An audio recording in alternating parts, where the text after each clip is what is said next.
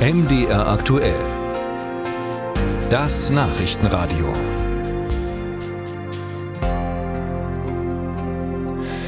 Zu den Hits der 90er Jahre hätten am Samstag gerne die vielen Fans am Leipziger Völkerschlachtdenkmal getanzt, aber die 90s Super Show wird verschoben. Nächstes mit Open Air.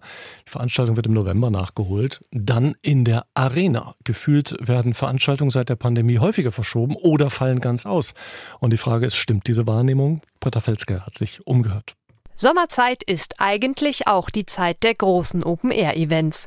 Aber wir müssen bemerken, dass der Konzertsommer nicht für alle in gleicher Weise so ein Erfolgssommer ist. Das sagt Johannes Ewacke, Geschäftsführer des Bundesverbands der Konzert- und Veranstaltungswirtschaft. Gut liefen vor allem die großen Stars. Sowas wie Taylor Swift oder Deepish Mode, solche großen internationalen Acts, die im Moment durch Deutschland touren, haben fantastische Verkaufszahlen. Gleichzeitig würden kleinere und mittlere Veranstaltungen zum Teil abgesagt. Die Leute würden sich eben genau überlegen, für welche Events sie Geld ausgeben.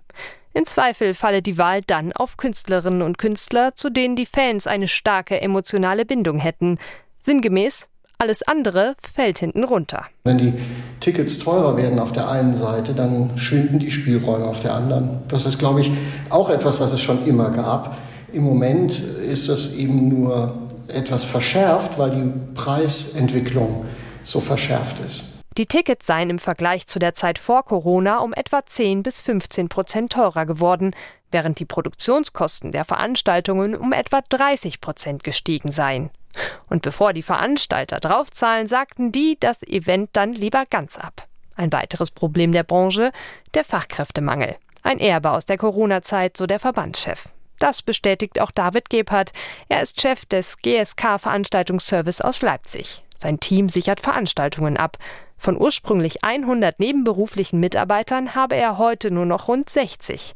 Das Budget der Veranstalter für Security sei nicht im gleichen Maß gewachsen wie für Personal in anderen Branchen mit konkreten Auswirkungen. Dann setze ich mich lieber an die Kasse, als dass ich mich irgendwo auf einer Veranstaltung oder im Stadion von irgendwelchen Leuten für 13 Euro, 13,30 Euro vollpöbeln lasse. Auch in anderen Bereichen wie Catering sei die Personaldecke bei Veranstaltungen auffällig dünn. Aus Sicht von Johanna Bratke von der Konzertagentur Känguru aus Halle werden die einzelnen Gewerke schon besser bezahlt.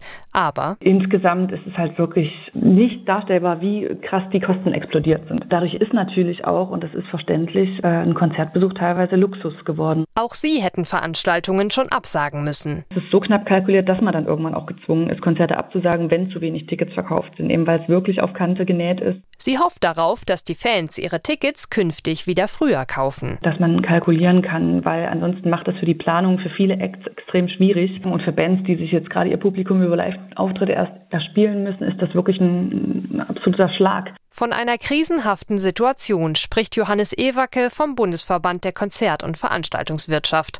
Doch trotzdem ist er guter Dinge, dass sich das wieder zurechtruckelt. Denn einen Bedarf für Live-Konzerte werde es immer geben. Dass Menschen gemeinschaftlich zusammen Momente von Euphorie, Inspiration erleben wollen. Sagt Johannes Ewacke, Geschäftsführer des Bundesverbands der Konzert- und Veranstaltungswirtschaft im Bericht von Britta Filzke.